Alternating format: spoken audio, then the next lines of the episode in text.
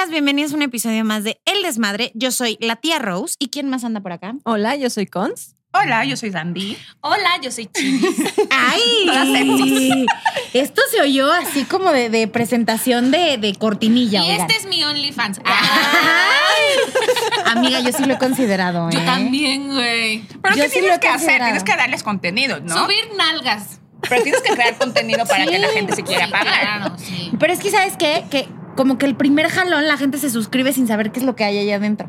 Y pagan. Y pagan tu, su primera suscripción. Ya si la renuevan, que ya es donde está el business, Pero cada según, mes. según yo, cada quien, o sea, tú cobras por tu propio contenido, no es como, no es como un Netflix y ves todo, sino es como, ah, No, me de gusta cada tal. Ah, no, no, exacto. Ajá. Te suscribes a, a cada generador Pero de si yo me meto a tu OnlyFans, yo voy a ver todo tu contenido. O sea, si Ajá, es exacto, Netflix solo el de Chivis. Es un Netflix de chivis.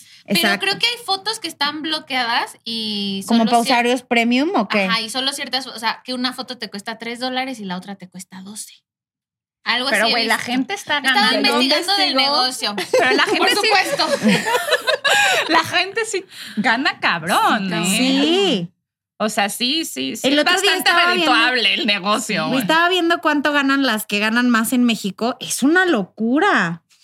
O sea, la verdad es que pues sí también se invierten mucho en sí No, mismas, sí, pero cabrón, güey. y seguramente le en- invierten también en, la producción. No, te digo, le invierten mucho a la producción, pero güey, es un negocio muy Nosotros que nos redituable. dedicamos a creación de contenido, de verdad mantener una, Una- un- una cuenta, o sea, sí. sí, sí le dedicas mucho. O aunque sea de pies. ¿No han visto este? El otro día vi un TikTok de una mamá que, de una señora que decía, mi esposo no sabe que todo lo que se paga en esta casa es con sus pies. Y él está el esposo dormido, le quita el calcetín, le toma una foto y dice, pero cuando se dé cuenta se va a súper encabronar. O sea, vende las fotos de los las pies fotos del de los pies marido. del marido O sea, tiene un OnlyFans de los pies del marido. Órale. Oye, no, pero eso sí está grave, güey, porque es divulgación sin consentimiento. pues, Ahí está- aplica la ley No, Olimpia. está usando, no O sea, importa, güey, está usando la imagen de, para, para ganar dinero. Pero no es en México. No le, no le aplica la Olimpia porque no es en México. bo- bo- la equivalente, güey. no sé cómo se llama en Estados Unidos, güey. Pero me dio mucha Sí. risa. Amiga, si está escuchando esto, no está bien. Para, basta, ya Sí, basta. Que sirvan de algo. No, no la escuches, ya basta. Sus es delito. son inservibles, sus Es pies delito. Dios mío. No, no, no, No, es broma, Es obviamente, bromita, güey. Brendita, no la tomen, sí. Es no la tomen real. Es broma. Oigan, pero hablando de cosas que no son broma y que sí necesitamos abordar, el día de hoy vamos a platicar sobre el racismo y el clasismo que tenemos tan interiorizado, sobre todo en este país. Fuertísimo. Fuertísimo. Y todo salió por la película de La Sirenita. Correcto. Se desataron las redes sociales. Digo, ya, ya es un tema que lleva muchos años y décadas en nuestro país y que ya, de- de- desde Siempre. güey, desde la época de la colonia que se ha ido aumentando, pero sí, ahorita en redes sociales se desató eso por la película de La Sirenita. Que a ver, filosofemos un poquito. ¿Qué tiene de malo que sean negras? Nada. O sea, Es una sirena, es un pez. no existe, güey. No existe. Para empezar, porque no existe, ¿no? Yo, yo les pla- platicaba, platicaba con ustedes también. Les decía, a ver, ¿por qué cuando el genio de Aladín fue negro nadie dijo nada? También es una criatura mítica, no existe, ¿no? Aquaman. Aquaman. Pues es que, ¿cómo le dices algo? O sea, digo la verdad, ¿no? Tantito. ¿De él sí compraríamos fotos de pies? No, lo sé. pero- pero si él está de- yo no si sé él si él está de de acuerdo, en comercializar su, contenido sí. de sus deditos del pie. A lo Seguro mejor, este hombre no también sé. sabe, güey. Nomás fue el TikTok. Sí, nomás lo hace, nomás lo hace por el drama, güey, también, para que se venda más. Pero sí también sabe. Pero- Güey, nomás no se da cuenta que le quitan la calcetín cada semana o cada cuánto Sí, no, para tomarle claro. fotos. Oye, pero, pero regresando a lo de la sirenita, yo sí vi muchísima gente azotada de me arruinaron la infancia. Güey, cállate, tienes casi 40. Sí, sí, ¿Cuál no, no, Puta no, infancia, o sea. Te arruinó la infancia a tus papás y que no has ido a terapia. O sea, no te lo arruinó la sirenita, güey. Nadie te nadie. Pero no, pero no nos centremos solo en, en no tiene nada de malo, sino que sí tiene de bueno. O sea, que la Claro, sirenita. güey, la representación Ajá. importa. O sea, si, si tú ves toda la, toda la, la tele, todos los medios de comunicación, por ejemplo, céntrense en México, no nos vayamos solo a la parte No. de Estados Unidos, aquí en México, porque creo que la conversación tiene que ser aquí. Y en México, solo el 7% de la población es de tez blanca. Y sin embargo, tú prendes la tele o tú ves cualquier noticiero, cualquier cosa, Y todos son de tez blanca. Mm, entonces, ¿dónde está la representación de esas personas? Sí. O las campañas de publicidad también muchas veces son personas blancas. Entonces, ¿qué están, qué están recibiendo nuestros niños? Nosotros que nos enfocamos en el niños. que, que ser de tez negra, eh, no, no, no, negra, tez morena, no, o sea, No no es- es, bueno, no, es- no es lo correcto. Y todos los estereotipos que hay alrededor de la piel. O sea, Sí, no, es- no. Y mira, yo no me siento en posición de opinar porque creo que todas aquí pertenecemos a ese 7% de tez blanca. Sí, Pero sí creo que es una conversación que hay que poner en la mesa. sí. O aunque sea, incomode, aunque, aunque sea. incomode. ¿Escucharon el discurso de Lizzo en los Grammys? No. No. que decía que a ella le costaba mucho trabajo porque desde chiquita siempre veía la televisión y, y nunca veía a mujeres negras grandes, de talla grande, haciendo algo importante. Y entonces en su discurso agradeció y dijo, Lizo, que eras niña y te preocupabas por no verte en la televisión, sí va a haber gente como tú, nada más que tú tienes que ser la primera. Por eso es importante la fuerte. representación. Claro, Claro. por eso la representación importa, porque te da la idea de que sí puedes hacer las cosas, de que sí lo puedes lograr y te pones estándares mucho más altos. Y, y a lo mejor no tienen como mucho que ver, pero para mí sí esto fue como importante que Lore, por ejemplo, empezó con que no le gustaba su cabello rizado.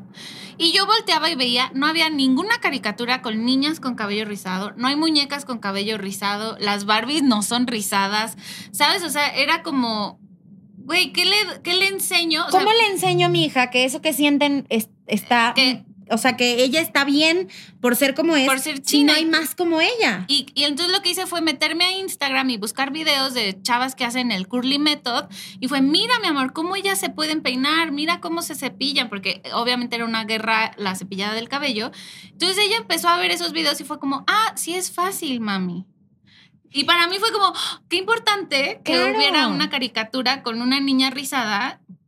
Que Que mi se- hija, que o se sea, hiciera- en el la hiciera caso de mi sentir hija. Ahora imagínate si tuvieras una hija que está viendo a la sirenita, que es como ella, güey, pues vieron los videos de TikTok, o sea, yo lloraba. Yo también lloraba, lloraba. O, O sea, de como- verdad la emoción es muy Como una amiga que nos platicaba que igual, o sea, ella tiene el cabello chino, pero normalmente se lo alacia. Y su hija, al verla, decía, pues es que quiero tener el, el cabello lacio como tú. Y entonces dijo, no, es que yo también tengo mi cabello chino. ¿Y por qué te lo alacias? Ahí sí ya. Oh. Eh, eh, Pero se lo empezó a dejar chino para que su hija Sí. viera que, que el pelo chino el pelo existe. chino existe, sí. Y mira, a mí todo este discurso de es que nos arruinaron la infancia. ¿Tu infancia qué, güey? Fue hace 35 años, ya déjalo ir. Si podemos hacer algo para mejorar la infancia de las niñas que ahorita están viendo estas películas de Disney, eso es lo que tenemos que hacer. O sea, el que estas niñas crezcan con, con la visibilidad de que pueden ser princesas. O sea, yo me acuerdo muchísimo que yo empecé a tener, digo, independientemente de que porque vivimos en una sociedad machista gordofóbica, ¿no? Empecé a tener muchos issues con mi cuerpo, pero si yo hubiera visto una princesa gorda, a lo mejor hubiera cambiado un poquito mi percepción. Porque a mí se me metió en la cabeza que para ser la protagonista del cuento tienes que estar flaca, tienes que ser blanca, tienes que ser alta y pues probablemente también calladita, ¿no? Venderle tu voz a un pulpo. Pero esa es otra historia. Pero que también la cambiaron, según lo También que cambiaron la historia. Bendito, porque bendito. la- si analizamos la sirenita está súper tóxica. Todas las películas de Disney estaban Pero a bastante mí, tóxicas, a mí pero- ¿saben cuál es el argumento que más me engancha? No sé por qué. Es el de generación de cristal. Todos les molesta. En mis tiempos eran las cosas así y miren, no nos pasó de nada. Claro que sí te pasó. O sea, ahorita vemos. O sea, Estás diciendo que te arruinaron la infancia, güey, porque cambiaron de color de piel a tu personaje. Exactamente. Y no porque lo hayas vivido así, tienes que repetirlo con, con las nuevas generaciones. Si queremos que cambien las cosas y que tengamos un mundo mucho más inclusivo, mejor empecemos a cambiar. Si nos quedamos en este discurso de, ay, ya todo les molesta, mejor ya, o sea, como que quejándose de esta Sí. generación de cristal, creo que ahí es donde está el problema. Que a, esta, a, esta- a estas personas que se quejan de la generación de cristal les dicen justamente la generación de cemento. O sea, esta generación que no es flexible, que es cerrada, que no escucha, que es dura, que no está abierta a otras oportunidades, a otras flexibilidades dentro del espectro en el que vivimos todos como sociedad. Pues es que que te saquen de tu zona de confort es muy cabrón. Es o sea, a la gente no le gusta el cambio. Y es lo que pasa. O sea, ¿por qué si yo siempre crié a mis hijos dándoles cacahuates y ahora me dicen que, son, que se ahogan? ¿Y por qué si siempre les grité y les pegué y fueron tan educados, ahora no les puedes decir nada? Porque No, es una porque- forma de autojustificación Ajá. también. O sea, es, es una forma de decir, yo no lo hice mal. O sea, sí, y tú hiciste lo mejor que pudiste con las herramientas que tenías en ese momento, pero hoy hay otras herramientas y hay otras oportunidades y abrir los ojos a ellas no te va a dejar no, no, te va a quitar el valor de lo que ya hiciste. Y la posibilidad de cambiar siempre incomoda. O sea, regresemos otra vez al racismo que hay en México. Claro que sí, porque dicen, y no pasa nada. Claro que sí pasa. Ahorita, una persona que tiene tez morena en México tiene menos probabilidades de acabar la escuela, tiene menos probabilidades de tener empleo, de tener, empleo, de tener bien pagados, tiene menos probabilidades de que la sienten en un restaurante, de que le abran la puerta de un centro comercial. del restaurante. Entonces que sí pasa. en la terraza. Entonces sí tenemos que cambiar de raíz estas cosas y empieza como todo en la vida con la crianza y con la niñez y como cómo educamos a nuestros hijos. Y, y si se acuerdan con lo que pasó con Yalitza. Sí, todo el mundo se le fue. Ahorita cuando te Hasta la fecha es súper criticada. y yo escuchaba comentarios muy amargos que decían, ay, pues no entiendo por qué la nominaron al, al Oscar si ni siquiera estaba actuando. ¿Qué te pasa? O sea, de, verdad, ponte a pensar en todo lo que estás aseverando con lo que estás diciendo. Y ahí, ahí como que lo tiraron mucho estas señoras, ¿no? O sea, como las señoras actrices grandes que se quejaban de que en la vida han pisado una ceremonia de esas. Pero ahorita nos están dando a, las personas de nuestra generación. Y entonces que te, que te cuestionen de, güey, ¿eres racista porque no te gusta que la sirenita sea negra? Es como tener que voltear a verte y analizar tus pinches creencias y eso a la gente no le gusta, porque entonces tienes que aceptar de, no, yo llevo una crianza muy respetuosa, yo no le pego a mis hijos, pero me caga la sirenita. Güey, pues no estás siendo congruente, o sea, ¿cómo le estás, cómo? No, o sea, no hay forma de que esa cosa Pero se, sienten tan incómodas de que se les se siente que como que les... van a desbancar desde de su privilegio. Entonces buscan otras cosas, otras razones para decir, ay, no es que hay que tener una coherencia histórica. Tenemos, si la sirenita era danesa, tiene que ser blanca y pelirroja. Güey, no hay coherencia histórica, es una sirena. Güey, estoy segura que en Dinamarca hay gente negra y hay gente pelirroja y hay gente blanca y, y en porque todo somos caso un mundo globalizado y multicultural. tendría que ser de Irlanda, ¿no? O sea, si es pelirroja, güey. No, güey, estoy segura que Exacto, tendría que ser irlandesa. O sea, si nos vamos al contexto histórico, tendría que ser irlandesa. ¿Y por qué Sebastián habla como que es cubano, güey? Como cubano. a ver, güey, si nos vamos a, ser estrictos históricamente. Nadó desde, desde No hay sirenas, güey existen las sirenas. No sé si les han notificado, güey.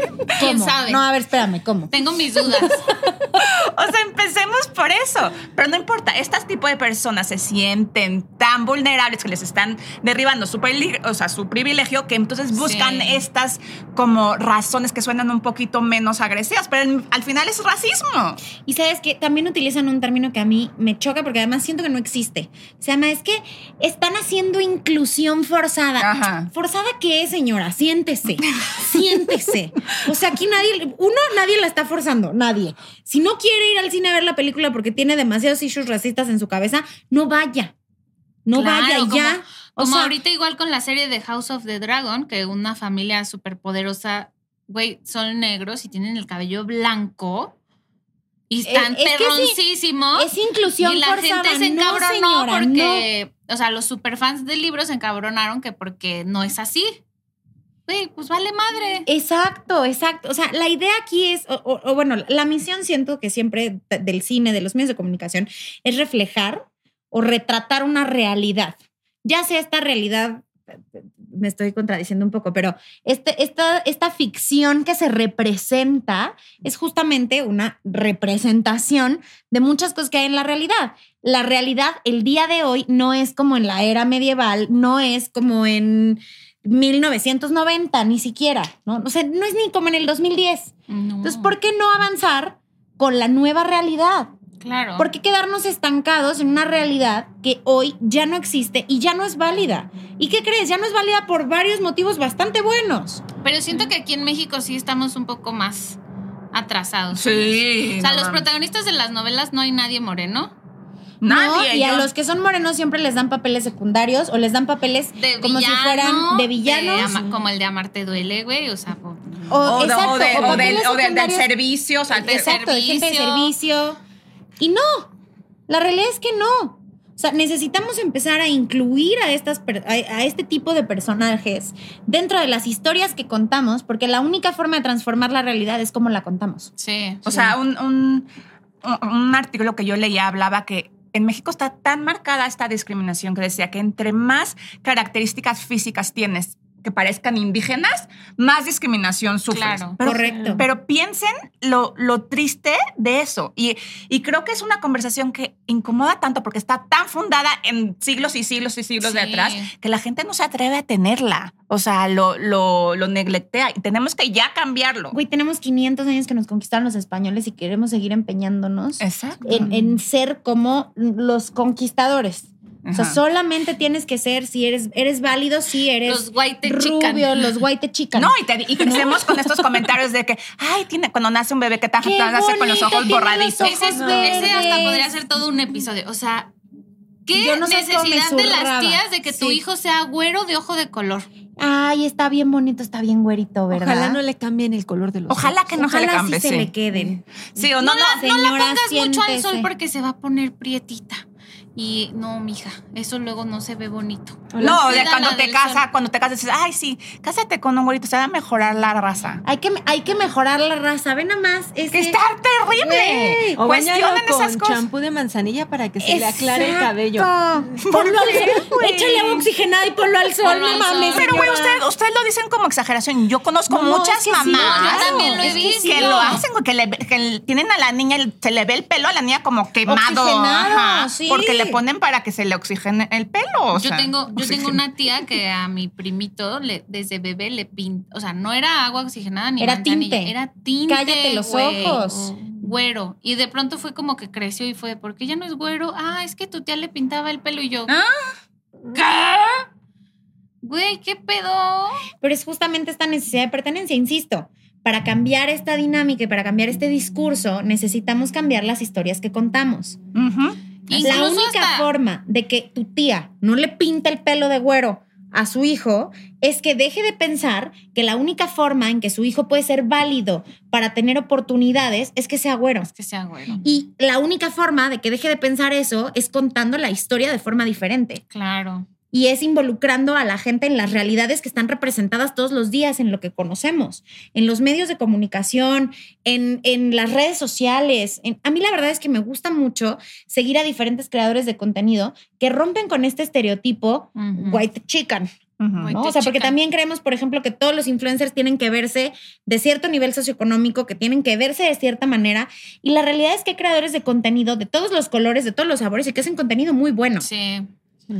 Sí, sí, sí. Y sobre todo también, o sea, como lo platicábamos mucho con eh, en el equipo de Naranja Dul, porque justo este mes tenemos una campaña de, de erra- o sea, si estamos cambiando una mamá a la vez y estamos logrando que las mamás dejen de pegar y gritar y, y faltarle al respeto a los niños, ¿por qué tampoco, por- o sea, por qué no podríamos también erradicar el clasismo y el racismo que Por se lo vive menos que el que dejemos Desde de la replicarlo con crianza. que nuestros deja- hijos. desde la crianza, desde mamás. Y, y eso implica ponerle a tu hija caricaturas donde haya todo tipo de niños, de razas, donde hayan protagonistas que no sea lo que se ve normal.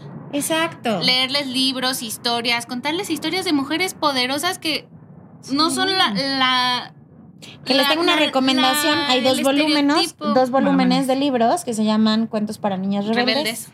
Son historias de mujeres. Los Y también hay, de ni- también hay de También niños, hay ¿eh? niños. También hay de niños Sí. rebeldes. O sea, niños que se atrevieron a cambiar el mundo. Oh. Está- a mis hijos les fascina. Qué increíble. Y también Comprarles juguetes, güey. Los juguetes no hay nada. Nada. Pero también no solo juguetes. Yo, ahorita que decías de la representación carica, o sea, me van a decir Dora la exploradora, o pero siento que falta muchísima Muchísimo. representación.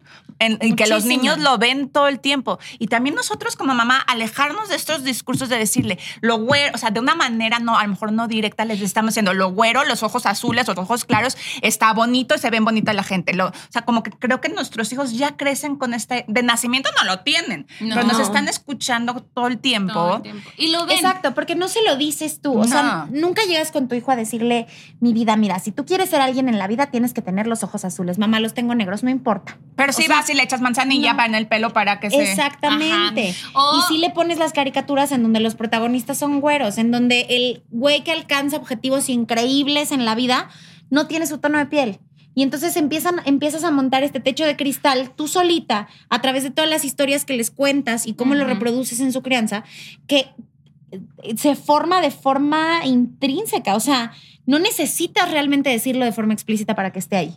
No, lo, Porque o sea, los toda la sociedad se encarga de contárselo. Y lo van replicando en las escuelas. O sea, hasta Exacto. en su, en su entorno, igual con los compañeritos que no son ni Güeritos. güeritos y todo, eh, pues donde hay bullying y hay todo por todas estas ideas Claro, que ven claro, y escuchan. claro. Y lo tenemos muy asociado también al, al significado de las palabras, ¿no? Yo soy comunicóloga y a mí algo que me apasiona es el significado y el significante. Y yo insisto, las palabras por sí solas no, no, no tienen que ser negativas o positivas. A mí, por ejemplo, he tenido mucho esta discusión con la palabra gorda. Sí, es una palabra, es una descripción, es un adjetivo. Es un poco como la palabra negro. Sí, es una descripción, es un color, es un adjetivo que le estás dando a alguien. El significado es realmente lo que tenemos que Sí. cambiar. Bien, me- te voy a decir un ejemplo para ti que te gustan las palabras, el significado que les damos y que nos refiere.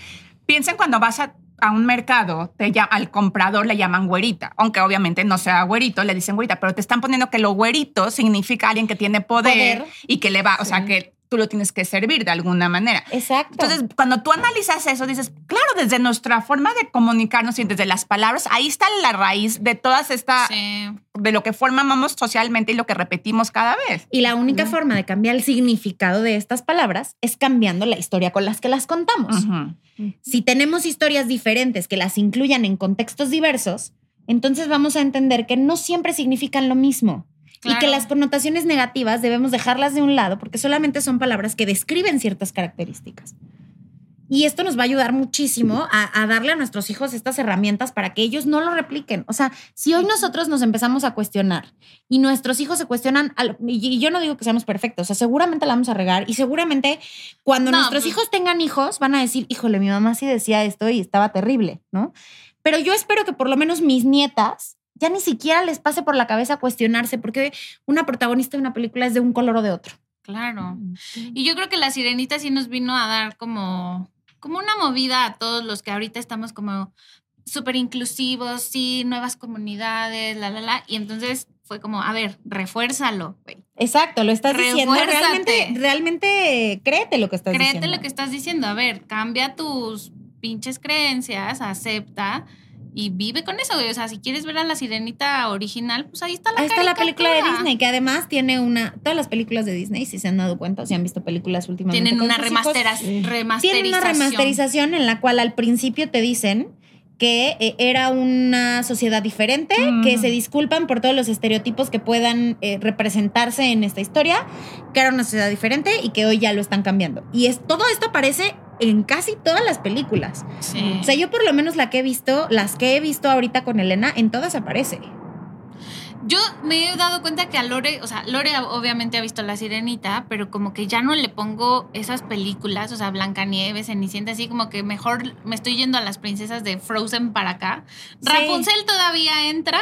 Rapu- Rapunzel es... eh, a mí me Y Pocahontas, Rapunzel. ¿no? Pocahontas sí la descubrió hace poquito, pero igual es como, pues ella al final También en la dos cambia, claro. se va, güey, y cambia y deja de ser esta nativa hermosa por encajar en la sociedad inglesa y es como, no, no, no, no, no, no. Yo es sí tengo que cierto". confesar que yo amaba Pocahontas. Era como mi película de poder cuando yo era chica.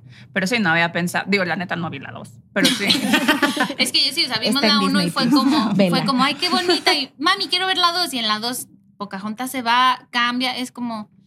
No, Sí, la dos se ya no la una- vamos a sí. volver a ver. La uno sí, porque hablas con los espíritus de las plantas. Me encanta. Eso me encantaba, güey. Toda la sí. parte como brujil, como tú Sí, le dices, sí, sí. así que habla con el árbol y es puta. Sí, me eso a mí también me encanta y eso es como, sí, mi amor, esto así. Pero ya de ahí es como, ya las siguientes, ya no. Como la de Ariel, la de la hija, güey, que la hija también deja a la Ah, familia porque sí. ahora ella quiere ser cine. O sea, no mames, pues, ¿a qué, qué necesidad de abandonar a la familia? Pero ve, o sea, es que hace, ¿hace cuántos años salió Blancanieves? 1970 y pico. sí, como en el 80 y pico. 70. Estamos hablando de que Blancanieves, de- perdón, de que la sirenita salió hace No, Sirenita salió los en, el 80s. 89, porque fue en en el, año que yo nací. Ok. Cala que eso tiene 32 años. Sí. Hace 32 años el discurso era, tú puedes dejar a tu familia y hacer todo por el amor porque el amor es incondicional. Y eso veías en las películas y eso veías, eso escuchabas en las canciones. El otro día estaba escuchando las canciones del musical de Mentiras y, y venía con mi mamá y le decía, es que qué nivel de dolor, o sea, o sea, ¿qué es eso de Él me mintió. el, el- no, no, no, espérate, la de, ay, esta de, ¿Cuál? déjala ya, este, ay, Dios mío. La gata en la lluvia. vente, olvida mi No, nombre. esa, la gata bajo la lluvia también es una historia tristísima. La gata bajo la lluvia, güey, es tristísima. La de cuando supe que existía usted, señora. Güey, es Ah. casado, no mames. O sea, Oye, hasta la de, ¿qué la de ganas de- Timbiriche, la de, la de, el, del vato que ella se va y él no puede ni siquiera saber dónde está el atún, que ya no plancha las camisas. El desastre. Fue un desastre cuando Güey, tú te dices, no mames, güey, Bueno, eres un adulto, o sea, qué que pedo, esa güey. era la historia que contábamos. O sea, eso era lo que estaba en los medios de comunicación en ese momento. Esa era la historia que se vivía. Hoy la historia es muy diferente y qué bueno. Sigamos replicando estas historias, sigamos cuestionándonos y sigamos buscando hacia adelante. Y aunque, aunque incomode, abrir la conversación. Sí. Aunque sea difícil, aunque nos, nos, nos saque de nuestra zona de confort, aunque nos saque a lo mejor Hasta de nuestro privilegio. incluso, ajá. claro. Eso de que- Abre- abrir la conversación. Eso siempre. de que en la mesa no se habla ni de religión ni de política. De todo. no sé qué. Güey, no, se habla de todo. En la mesa, en la sala, en la hablar. cocina, en todos lados háblenlo. Sí. Pero bueno, queridas desmadrosas, ahora sí. Nos Síganos, inspiramos. Síganos, síganos en las Nos redes tocaron sociales. una herida. Y nos queremos disculpar por si usamos el vocabulario incorrecto para referirnos aquí. No somos expertas, pero lo. Pero lo estamos intentando poner el tema en la mesa. Sí, sí. Exacto. Síganos en todas las redes sociales, estamos como arroba el desmadre NX, estamos en Instagram, estamos en TikTok, estamos en Facebook, estamos en Spotify, estamos en YouTube. Suscríbanse al canal de YouTube para que vean nuestras preciosas caritas, por sí, favor. véanos, véanos. Véanos, es divertido vernos. Y les mandamos Hacemos saluditos también. Si nos dejan mensaje, les, Les mandamos saludos, por supuesto. Eh, síganos en Naranjadul, estamos como arroba naranjadul en Instagram, estamos como arroba soy naranjaduls en Facebook. Y salud, muchachos. ¡Salud! Salud. El desmadre.